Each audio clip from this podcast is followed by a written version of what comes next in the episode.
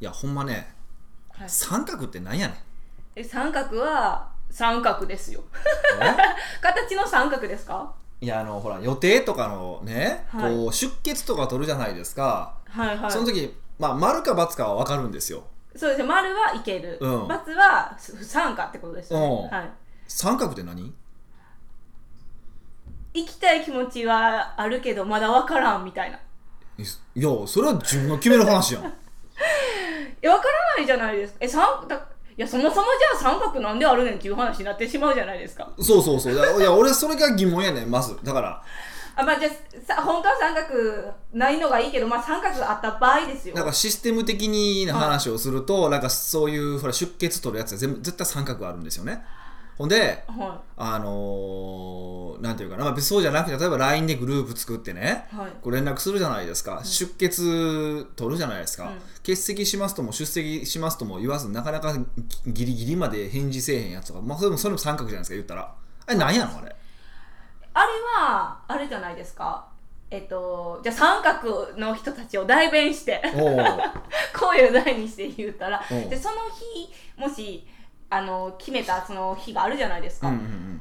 予定入るか入らへんか今の時点で分からんからうん答えない、分かりませんっていう三角でもあるそれやったらもうもう来るなと思うね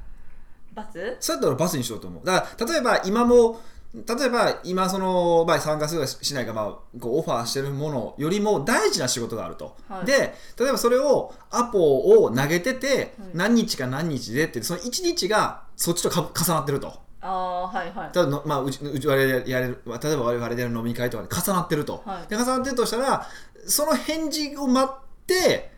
そこが、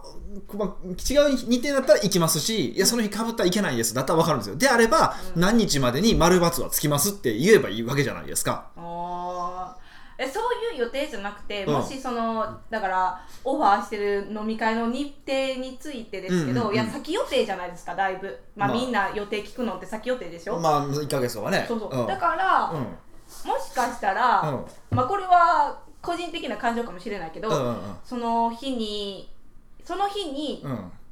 う予定もオファー来る場合だってあるじゃないですかあるねあるねだからもっともしかしたら、うんまあ、ヒデさんが誘ってる飲み会より、うん自分にとっては楽しいことが来てしまうと、うんそっち取りたいから三角ああそういう感じねでもそれ多くないですか別にそのそういうそれが一番の大きなあの割合じゃないですか三角の人、うんそうそれやったら来ん来るなと思うねえだから何もなかったら罰に行せくえやよ罰罰にせえや罰 にちゃそん怒なっているややんだっていやそれより面白いことがあるかもしれないんだったらもうあんねんああるかもしれないんだから来るなよって話やし、うんだから特にこれあの僕経営者の人とか、ね、自分でビジネスしてる人に言いたいわけですなんでかっていうと、はいあのーだそれがねうん要は全部優先順位の話になってくるじゃないですかはで、まあ、言うもうそこ行くって決めたんだったらい行けばええやんでそれを決められへんのやったらもう早う来んなよと思う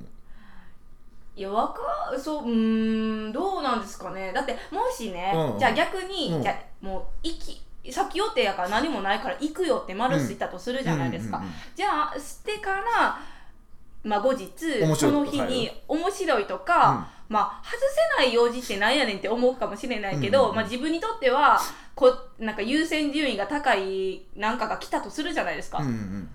えその場合ほら三角しとったらバツってできたのにって思うじゃないですかうん、うん、それとも初めからこんといたらええやんええだからはだから例えばね、いやはい例えばそのその用事がね、はい例えばあの、まあ、お父さんが死んだお母さんが死んだとかねあのーそれは前もってわからないじゃないですかあ規則そうそ状う態そとうかそやうそうったらそうそうとかわるね、えっと、急に変わらないんだねたたとかとか、うん例えば安倍首相に呼び出されてとかやったらそれはちょっともう急いで行ってこいとキャンセルしてでも行ってこいって話なんですけどあいやそうじゃなければねはいいやそうじゃなければ、うんだいたいさっき入れた方の方が大事なわけですよおーそういうふうな、はいあのスタンスができへんから、う自分との約束守れないんですよって僕は思ってるんですねなるほどだってその、えっと、じゅ自分例えばその売り上げそのマーケティングの仕組みを作るとか、はいあのまあ、いろんなその社長にとって重要な仕事ってあるじゃないですか、はでもそういう仕事ってあのそうじゃないこう大事じゃないけども例えば来ちゃったメールとかに対応したりとか、はいそういうのにこう流されて、うん結局そういう大事な仕事って後回しになってしまってあ今日やれなかったなとかってことになるでしょうんとか早く終わったらやろうと思うけど早く終われへんからやれないでしょうんうんっていうことが起こってるわけじゃないですかでそれなんで起こってんのって話と全く同じことなんですよああ先に決めたもんはやれよって話なんですよで、ほんまにそれでも決めた決めたけどそれでもほんまに大事なことだったら動かせばいいだけの話でしょだからその時に飲み会行かないと決断したらいいわけじゃないですかその時に例えば僕との飲み会だったら僕は大きく信頼残高を落とし僕に対する信頼残高が落ちますよでも落ちても落ちてもいいと思うぐらい大事なことであれば例えばお父さんお母さんが死んだ先の話だけどおお父さんお母さんが死んだとかねプーチン大統領に呼び出されたとかね だったら、だったら、もうそれは僕も言われたら納得するじゃないですか。あ、それはしゃあないねって。うんそれが納得するような理由だだったら僕信頼性なんか落とさないし、ないしは信頼性なんか落としてでも行きたいと思うとこあれば、それで行けばいいじゃないですか。うんうんそういうリスクも負えないようなやつが、俺、自分でビジネスできるとは思えないんですよね。へだえからサラリーマンのやつがそうな、まあ、まあ、こいつはそうやねんなと思うんですよ、僕は。あだからリーマンやねんって感じですかまあ、そこまでバカにはしてないですけどね。 そこまでバカにしてないけど、まあ、少なくとも経営者じゃないからそうだよねと思うんですけど、うん少なくとも自分でビジネスやってますっていう、その少なくとも僕の周りとかの仲間たちが、その三角にする感じがわからないんですよね、僕には。全くその理解ができないんですようー。んえー、で、ちょっと代弁してほしいんですよ。僕はちょっとだから、理解はしたいなと思うんですけど、今のところ僕の方が正しいなと思い思って、全く変わらないんですよね。あ、ま、じゃあ、うん仮に丸にしあでも丸にしてしまって、うん次予定が入って変更するときにやっぱり自分に対するセルフイメージも下がるからじゃないですかこうもしねうん丸するじゃないですうか、んうんうんでじゃあ仮に仮の予定で、まあ、海外から急に友達が来て、うんそのドンピシャにその日やったとするじゃない会えるのが、うんうんじゃあ海外にいる友達やからうんこう会える頻度が少ないから、そっちを取るとするじゃないでうんすか、じゃああごめんなさいヒデさん海外の人からあ友達が仲いい友達来たから、うんその日行けませんって言ったらなんか来てさんに対しても、N、なんかこういい思いでもないし、うん自分も先に予定を行くって言ったのに行かへんって言ってしまうことに対しうて、ん負の感情がなるから。でもそれだってその時に意思決定したわけじゃないですかそのどっちを選ぶのかってことを、まあはい海外の方が大事って意思決定したわけじゃないですか、はいだからそれでいいんですよ別にでもちょっとヒデさんの信頼残高なくなるんでしょ落ちますすよ落ちたらええやん別にそれだってほ本人が決断したことないからそこ自分で責任も持たれへんのかと思いますねそれだったらまあそんなケチョンケチョンに言われたらどうしたら いいでねいや本当ねすごい最近それを思うんですよあー最近そういう出血系をうち、まあ、取ることが多くなったから見てて、不思議なんですねもう面白いんですけどこれすごいなと思うんですけどね、うんえっと、プライベートクラブのメンバー絶対丸か×でしょうん、うん、そうですねそうじゃないメンバーとかはやっぱり三角は入るんですよ。三角とか無視とかもありますよねそうそうであのやっぱ面白い稼いでるメンバーは丸×早いんですよあー全般的にですよもちろん傾向として全員そうじゃそうとか言わへんけどでもやっぱ三角の人は稼いでない人が多いんですよだからやっぱりねこれ絶対僕の論が当たってるんですよ稼いでない人からしたらもしかしたらその日に大事な商談が入るかもってい、いうや別の日にしたらええやんうん、ずらせばええやんんもしその商談商談商談があるんだったらねでもしほんまに大事なんだったら別に言ったらいいじゃないですかもうしょ新しいず大きな商談が入りそうなんでって言ってんあの別に謝り倒していけばいいやん俺とそうするもん、うんっていうのがあってちょっと不思議だなって思ったしでこうプライベートクラブの今回のそのあの、ね、見てても全部丸か×やなと思ってああやっぱりそうなんやなっていうふうに改めて思ったわけですだだか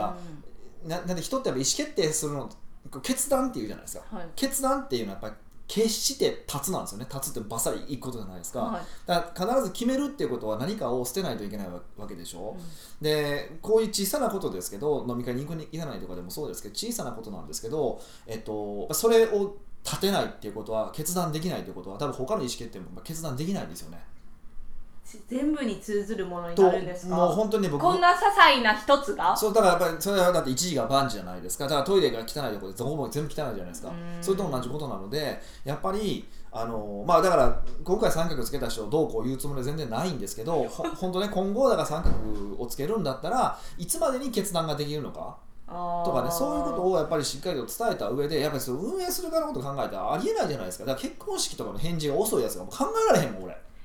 あーその件もちょっと今気になるなって思ったんですよもうねすぐ欠席って送りますよ僕はあ欠席タイプですかもう欠席ですよ欠席行かないですもんそんな行かないですよ行くわけないじゃないですか嘘なんで行くんですかえー、私の結婚式は来てくれますよねまあねこれから行くとしたらもう美香と間宮さんぐらいだよねまああと多分行けへんよ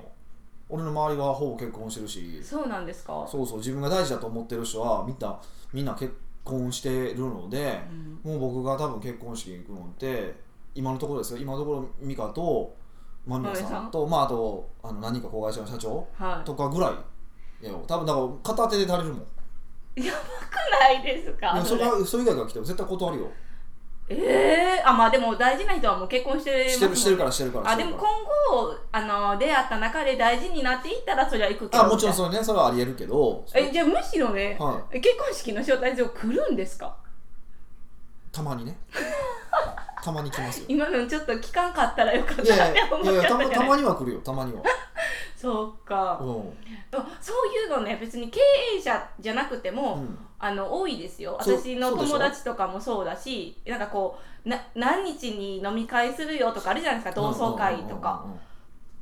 もうあの出席確認ってむっちゃバラバラそうやろだかはら幹事のこと考えたらよと思うのよそうそう早く決めな店も決まれへんわけやもうそれがまた期限うん過ぎるってやつとかもう信じられへんもんねでもねあのー逆にね、うん当日になってドタキャンする人もめっちゃ多いんですよ、もうそんなやつ一番カスやわ、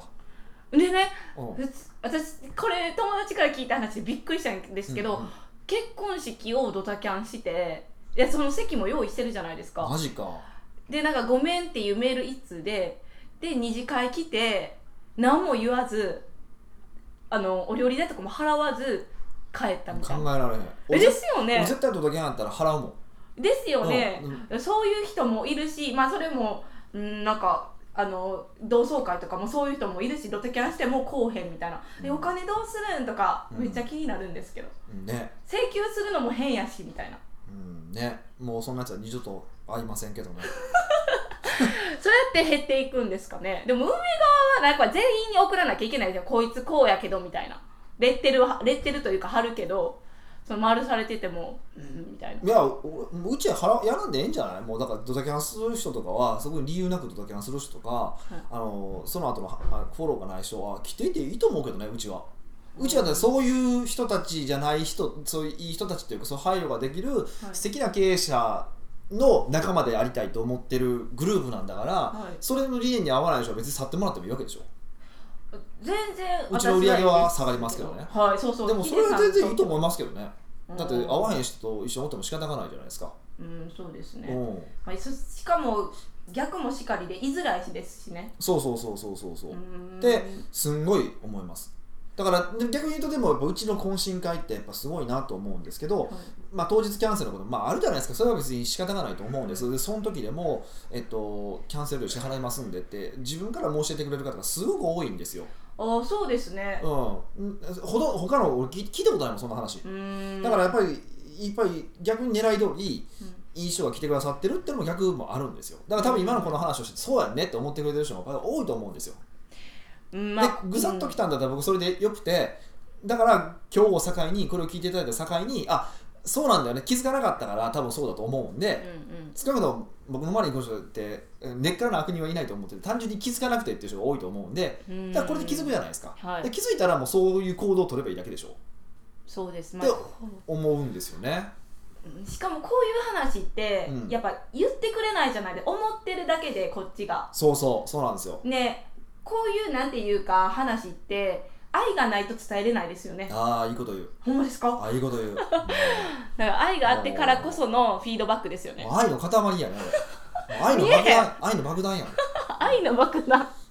全然懐 か見えしいへん、ね、ああいうのがね。うんビーズビーズ。うん知らないジェネレーションギャップあ、知じじらんねいや。はいじゃあ、飯島愛やね。えもうう人物わかるけど飯島愛がそんなん言ってたんですか言ってない。飯島愛っていう名前なだけよ。全然わかりにくかった 今の、 うん、そうそうそう。いや、本当ね、だからそうだと思いますよ。だから、あのーまあ、言ったって、我々が売る側で、向こう側はお客さんなんだから、はいお客さんなんだから、そ俺らは客なんだからって考え方も僕はありだと思いますし、いいと思うんですけど、うんうちはそういう人はもうお断りって思ってるんで、うんあのあそこいつはそういうやつなのなって思ってもらってややこしいなとかおかしいなと思うやつは別にねあのもう次から来てもらわなくて全然構わないんででうん個人的には思ってますうんはそうやって何でもかんでも断言できるヒデさんはすごいですよね、いいやでもどっちか決めなあかんやんでもそれはうんまあ、そうそういうのもそうだけど、うんいやこれう今これこれはうちのね飲み会だけの話だったらいいんですけどその人一生損しますよそれうん、そんなんしてそういう配慮ができへんくてどんどんね意味なく友達が減っていくとかでしょうんそうですよまあこその人からしたら自分は頑張りながらそうしてるつもりやけどそうそうそうそうそう旗からで見ればこうなってるそうよ明らかにだから本人は悪気がないけど自分で自爆していってるわけじゃないですか、うーん一番どんどんそう信頼性なんか自分で削っていってるわけじゃないですかそうですねでやっぱ一番大事な信頼残高ですからねうーん本当に人間生きていくにあたって一番大事な信頼残高だと思うんではい信頼残高を貯めていく活動をしていきたいですねもう信頼残高教と呼んでほしい教祖ね京都教教教祖ねなりたいです本当ねこれからのじゃあなんか懇親会の連絡見たらもうビシャーってすぐ埋まるんじゃないですかもう丸か×かいや本当そういうふうになってほしいですよねうーんもう来週、まあ、来週末が締め切りなのにもう今日全部決まってるみたいな素敵めっちゃそいういいうねやっぱ素敵なメンバーになりたいなというふうに思ってますはいはいぜひ、まあ、今後この弊社だけの懇親会じゃなくてもそうそうそううちの話だけじゃななくてね普段の時もそ本当にその小さな決断を細かく細かくちゃんとすぐにしていくって意思決定をしていくどうせあのこれすごいなと思ったんですけどこれある人の話を聞いたんですけどね、はいあのもう腸を動かすような兆円単位のねお金を動かすような経営者の方がへえおっしゃってた話で、はいあのん全部意思決定は15分で決めろどんだけ迷っても15分で決めろと。へえでそのその方の弟子が僕はその方の弟子とお話をしたんですけどその方の弟子がに言った言葉が「お前みたいなカスはなんぼ考えても出てけへんやろ」って言ってましたで僕から見たらすごい人なんですよ そうなんですけど おって言われてたからだからそうなったらもっとカスの僕がさらにかそうそうそうそうそうカスの我々がそんなねあのたかが飲み会ごときで1兆円を貸すんだったらともかくねあの飲み会ごときに何時間かかったのはおかしいですよねうんそうでっすてねいうのはすごい思いましたので、ぜひちょっと参考にしていただけるといいかなと。うん超参考になりましたふって軽くなりましたよなるほど。 じゃあ、そうそう行きましょう。はい北岡秀樹の奥越えポッドキャスト奥越えポッドキャストは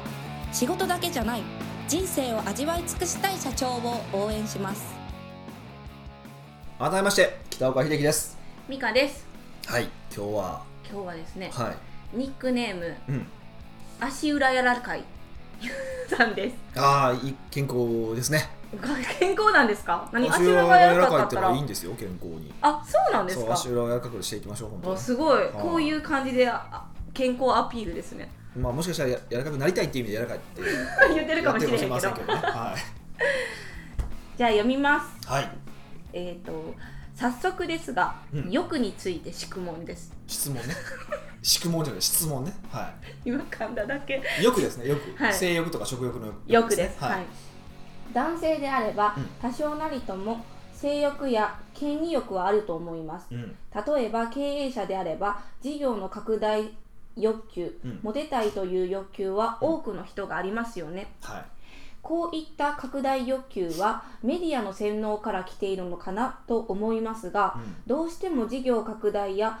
雇用を増やすことに憧れに近いものを感じてしまいますうんその反面マネージメントなんて面倒なことをしたくないとも思っていますうん自分の本心がどこにあるのかそれを知るには一度事業を拡大するなり雇用を増やしてみるべきなのでしょうか月間エキスパートを聞いていたら北岡さんでも事業の拡大欲求というのがあるのかなと思わせるセリフをおっしゃっていましたうんかっこ勝手な解釈かもしれませんがうんそれでも正社員雇用をしないという取り組みをしているのはどういった思考から決断されていたものなんでしょうかなるほどねこの欲の話はもう毎回つきませんよねわんさかわんさかですねわんさかですねはいこれまああの残酷なこのルールとかでね毎年まあ多分年初ぐらいにやってるやつなんですけど、はいとかで結構お話しさせていただいてることとかとまあいろいろこうつながってはくると思うんですけど、はいうんまあ、事業の拡大欲求を大きくしていきたいそれこそ、ね、スタッフを増やしていきたいっていうのはどこから来てるのかって、まあ、おっしゃる通りこのメディアの洗脳って一つだと思うんですけど、まあ、そもそもいやそもそもでもそもそもね、えっと、資本我々我々資本主義の世界に生きてるわけじゃないですかはいで資本主義の大前提が成長なんですよ成長へえでその成長はその人間的な成長という意味ではなくて経済成長そうそう経済済的に成長していくっていうことが大前提に作られてるシステムなんですよだから成長はい、もうイコール善なんです成功そのものがあ成長していくことそのものが善って良いってこと良いってこととなんですよえそれは誰が決めたんですかいやもうそのシステムがあシステムうんがシステム自体、体が成長していかないといけないっていうシスシステムなんだから成長することが正しいっていうそれがこのし資本主義のシステムにおいてはねうん正しいっていうことじゃないですかだから我々はその資本主義のところで戦ってるわけだから、まあ基本その前提で戦ってるわけですよねみんな別に言わないけどもはいはい、だから、あのーってことは結局やっぱりどんどんこう急拡大したような社長さんとかが成功者としてもてはやされるわけですよねうーんそうじゃない成長に貢献した人がそうそうそうそうそう成功者みたいそうなそうそうそうっていうふうになってるわけだから世間の成功者って基本的にそういうふうになってるわけじゃなはいないですか、まあそれは全然それで正しいと思うし、はいそうだと思うんですねでも一方でじゃあ我々は資本主義の世界だけで生きてるのかっていうそうではなくてはやっぱそうじゃないなんていうのかなまあ家族との生活とかねいはい趣味との趣味とかねうんでそういうのってまあ基本し資本主義とは関係がないも,、まあ、もちろんお金が必要だとかそういうのはあるんだけれどもはいあの基本的にそれは心の問題であってうんあの資本主義関係ないじゃないですか。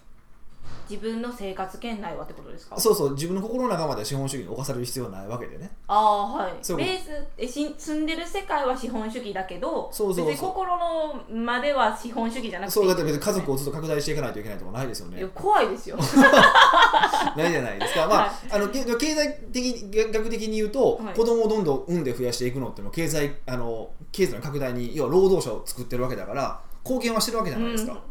つまりじゃあ成功者になるじゃないですそうかいうのも成功者なんですよある意味、はあある意味で言うとね、うんうんうんでもそれはありえないですけど、うんそうですよねももそういうことですよねうんっていうふうに考えたら、えっとまあ、資本主義の中では成長を選ぶしそうじゃないところでは成長を選ばないっていう選択肢もあるとは思ってます、うんでもう一個考えないといけないことがあって、はいその成長が前提になってる世界で我々は戦ってるんですよねそうですよねで経済で少はいなくとも自分が死ぬまではこれ聞いてる方も全部そうですけど、はい自分が死ぬまでないしは家族、まあ、少なくとも配偶者の方が死ぬまでは、うんあの飯食っていかないといけないんですよ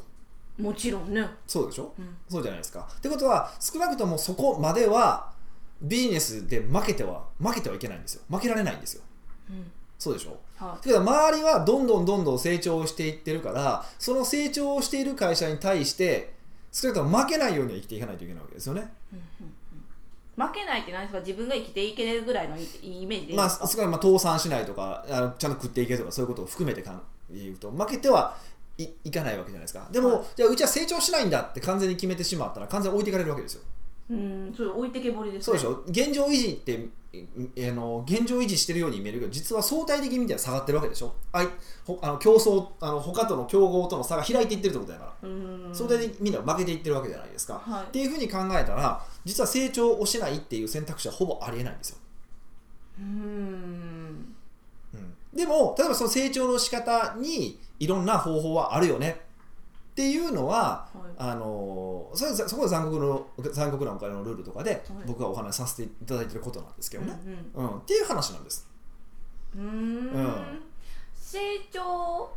にもいろんな形があるってことですかまあ一つそうですよね。だから、あの、どんどん従業員増やして、うん売り上げ増やしていくっていう成長の仕方もあるんだけども、はい実は違う成長の仕方もあると思うし、その、そういう、いわゆる、まあ、資本主義的なね、はいあの、成功の仕方じゃない方法でも、成功できる方法はあるんじゃないのっていうのは私自身の考えなんですよ。でだからこの方が書いてるところでそうだあのすごい鋭いなと思ったのは、まあ、北岡さんでも事業の拡大欲求というものがあるのかなと思わせるセリフをおっしゃってましたってうん書いてますけど、まあ僕はずっと事業の拡大欲求自体はあるしら、はい、例えばだしこうなんていうかそれこそあの、まあ、脊髄反射的にですよ脊髄反射的には例えば同じ年ぐらいのやつとか自分より若いやつがはい会社バーンと大きくしましたとか上場しましたとかってき聞いたらやっぱ結構やきもち焼くわけですやきもちっていうのは 気持ちいいやきもちじゃないななんていうのあれえーねこう闘争心が燃える闘争心が燃えるというかなんかねクソーってなるわけですよ、はでも冷静にもう俺は俺はあんな目指してないわっていうことに気づくわけですよねいだからうんやっぱり結構やっぱ骨の髄まで我々って資本主義に毒されてるんですよこんだけ僕が喋ってる人間でさえそうだなんだから 一瞬は思ってしまうそう思ってしまう脊髄反射で思ってしまうぐらいやっぱり結構うん根強いなって思ってる部分はあるんですようんうんうん本当に。でもでもでもいろいろこう私が考えた結果そういううん会社の床面積を大きくしていってスタッフ増やしていって売り上げをどんどん右肩上がりにしていってっていう私はね私は、うちの会社はこの秘密基地 J のグループはそういう拡大の仕方はしないよねしたくないっていう、まあ、結論に達したんですようんでうちのやり方としてどうやっているのかっていうと、えっと、正社員雇用はもちろん雇用雇用は全くしていないしていないんだけども、えっと、グループ自体実は大きくなっていってるんですよねどういうことですか正雇用え正社員は雇用してない正けど社員いないじゃないですか、はいまあ美香さんも正社員じゃないのでそうですよねえっと業務委託って形ですし、えっと、それ以外も例えば子会社の社長であったりとか、えっと、パートナーっていう形でいろんな方とこう組んアライアンスを組んでいくっていう形ですよね、うんでそうすることによって、えっと、秘密基地 J っていう会社自体は大きくなってないんだけどまあ実際大きくなってるんだけども、うんえっと、まあ大きくしなくても、えっと、秘密基地 J のパートナーとかグループとかを合わせると結局大きくなっていってるよねうーん見え視覚化はできないしなんか分からんけどそうですよねそうそうだからうちのあの、まあ、あの行動指針の中に、はいえっと100億円の企業を1個作るよりも1億円の企業を100個作ろうって話を、まあ、よくしてるし、そこひ結構響いてくださる方がすごく多いんですねはで100億円の企業を作るとやっぱりすんごい社員がいるんですよいですんいごい社員がいててその社員の1人当たりの給料ってやっぱ安いんですよねやっぱりうんほとんどの会社の場合でも1億円の会社だったら23人でできるんですよ効率よくビジネスを作ればまあもちろんそのビジネスの種類にもよりますよはいってことはそこの3人とか4人ぐらいの給料ってそこそこいいんですよ。そうですよね3人4人で1億ぐらいあげるんですよねそうはいまあもちろん粗利は違うにしてもね。で、はいそれをそれが100個ある方が同じ単位でいくと100億円だけども、はい売上100億円だけど僕は幸せな人の数はそっちの方が増えると思ってるんですよね。めっちゃ素敵じゃないですかずっと言って るやん。っていう考え方なんですだから別にうちの会社が大きくなる必要は全然なくてうちと関わっているところが全部が、えー平均的に大きくなっていって、えっと1億円それこそ1億円が100個ある方がうんいいよねっていう考え方です。んそうすると例えばこう時代に合わなくな特に今の時代って変化が早いから時代に合わなくなって潰さないといけない会社っていっぱい出てくるんですよはいでまあ潰したらいいんですよ潰してそのグループそのグループの人たちを他に移動すればいいだけなんでっあーていうふうに思ってるんですねはいだからうちのグループはもうそういう感じになってますねそれでこうどんどん子会社とか、まあ、グループ会社とかパートナーを増やしていってその我々のグループとかパートナーで見た時にちゃんと会社として大きくなっているのかっていうことを僕はずっとチェックはしてますうんでそれでいくとまあそこそこ多分上場できる会社ぐらいの大きさはあるのでうんいいかなと思ってます、なるうん、うんそういう考え方がなんか、うん言ってることわかるけど、うんなんかやっぱりそういう成功者とかそういうイメージがあるじゃないですか、はいはいこはいうそれとも格闘葛藤じゃないんですかみんな、はそれはずっとありますだから私自身もありますよやっぱり六本木ヒルズに住んで、えーフェラーリ乗ってる方が成功者に見えるじゃないですかうんでそういうもち成功者に見られたいっていう欲求がゼロなわけではないわけですよろんはいやっぱ一部あるわけですよ、うんでも見たらサブって思うわけですよねう んこれはまあバランスってあってだから、はいそれはだってこうそれこそ先の決断の話じゃないけど01じゃないから、い実際にはグレーの部分があるから特に感情ってグレーの部分があるわけじゃないですか、はいでもそれでもどっちかで決断しないとここでじゃあ従業員も増やしつつグループ増やしていこうみたいなビジネスの作り方だったらもう理念が合わなくなるわけですようちの会社だったら。うんだから社員を増やすってやり方とか床面積を増やしていくとか自分の会社の売り上げそのものを大きくしていくっていうやり方はうん違うからうちはそうはしないでもこれは決断決断したんですようちはうん少なくとも現段階ではねまだ今後方針変わる可能性はあるかもしれないけどもはいでいいと思ってるんですねうんもうそういうふうに決めたんででさっきの話と同じですもうそれはだからその代わり大きくこう右肩上がりで大きくなっていくっていうのは僕はもう諦めました捨てましたってことですうんうんでまたそういう誘惑が来ても、うん原点にその時はなんか反応的にあなりたいと思ってしまうけど、うん原点に戻ってあ自分の目指すものはそっちじゃないからそういう選択はしないみたいな感じそうそううちは1億円の会社を100個作る方がいいと思ってるんだったよねあそうだよねだからうちの意思決定の基準はここだからあのあの人みたいにはとは違うよねっていう考え方ですうーんだだから別に拡大したくないわけでもないしよくよく見たらうちはそのグループで見たら拡大していってるんでうん拡大していってないこともないんですよただ会社1個あたりの売り上げは大きくないうんうんうんからないけども多分利益率の上がり方とかもう半端なく多分大きいです普通の会社と比べたらそれはそういうビジネスの作り方してるからなんですよねうーんで僕はそれでいいと思ってるし、うん、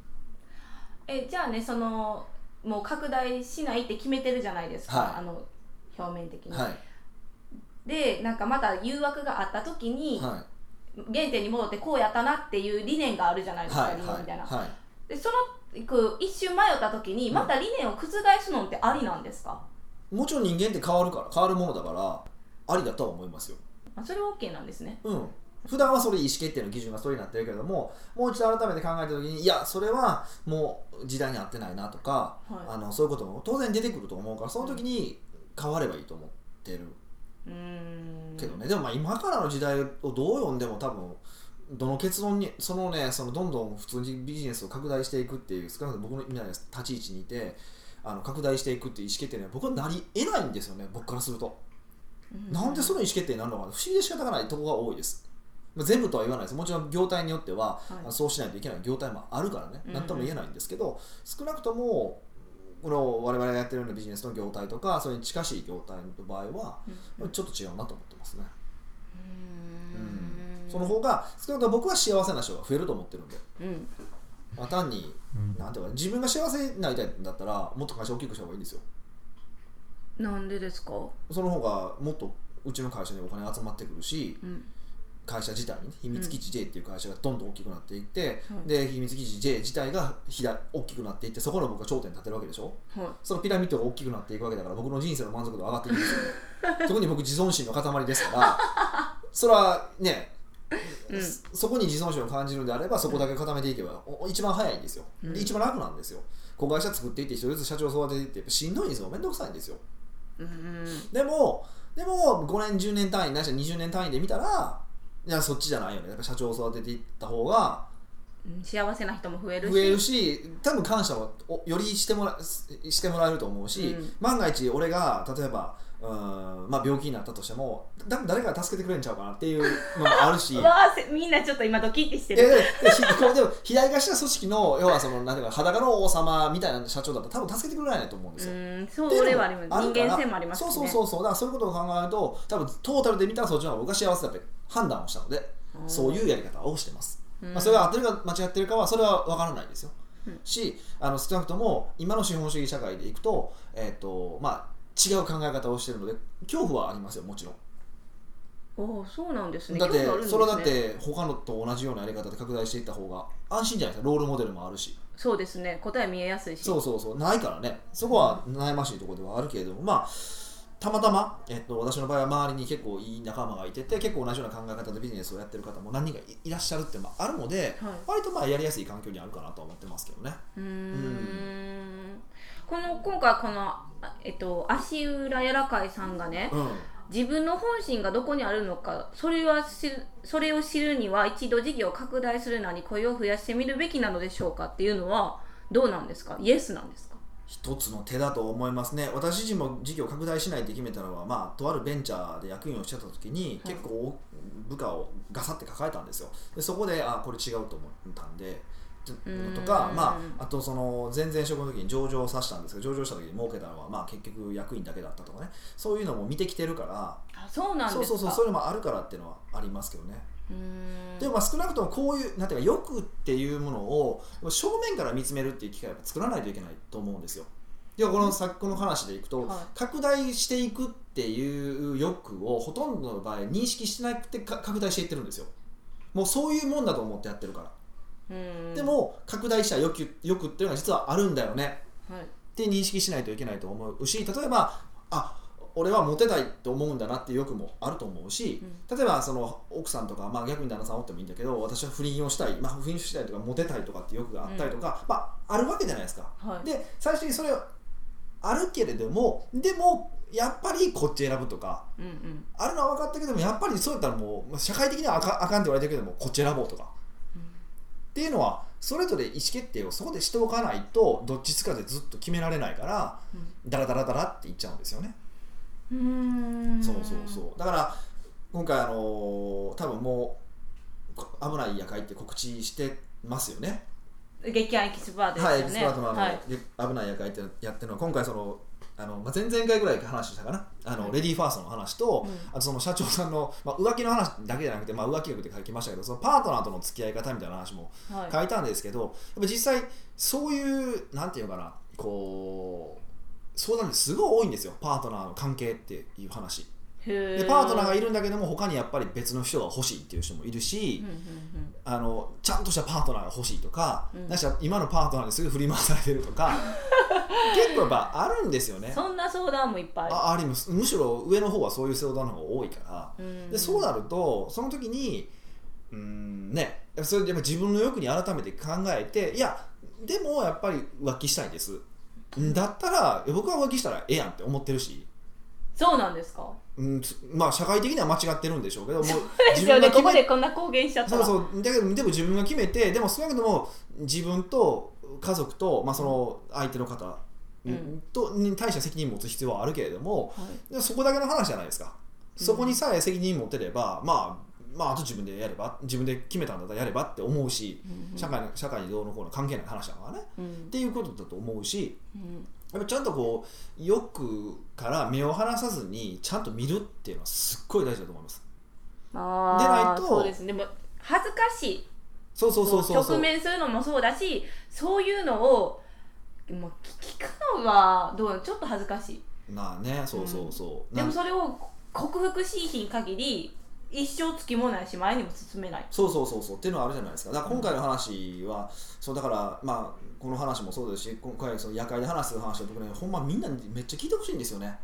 うんで今回そのよく言うのが絶対ダメだっていう話があ例えばまあ結婚前の人だったらこういうパートナーと結婚してはいけないとかね、へえあるんですよ、はいとかもあるし例えば経理を奥さんに任していたがためにうん事業の拡大が遅れてしまったとかね、うんうんめっちゃくちゃあるんですよ、うんそういうのがあるからそういうなんていうかなこうねうんちゃんとこうパートナーとの関係とかも、まあ、よくも含めてね全部見つめ直しましょうよっていうのが今回実はあの夜会のテーマだったんですよあそうなんですねやたらとなんか ね、えーいいろいろいただきましたご意見をいただきましたけどそうですよねそうだからさすがに初め Facebook 広告もしようかって言ってたんですけどねちょっとさすがにやばいよねって話はやめそたうですねそうなんかヒデさんを知っていたらなんかこう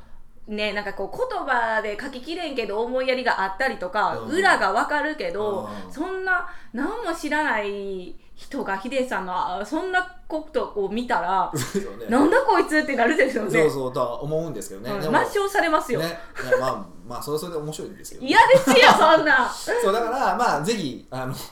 この方もまあよくはぜひちょっと向き合ってもらうだから一個大きくするといいんだけど、い大きくするっていうのはちょっとうんあのーあれなんですよねこう、戻りにくいんですよね戻りにくい一回会社を大きくしてしまったら辞めあーさせると結構しんどいんですよそうですよね、まあ、それでも僕は辞めさせるあのコンサルティングをしてましたけどね実際は、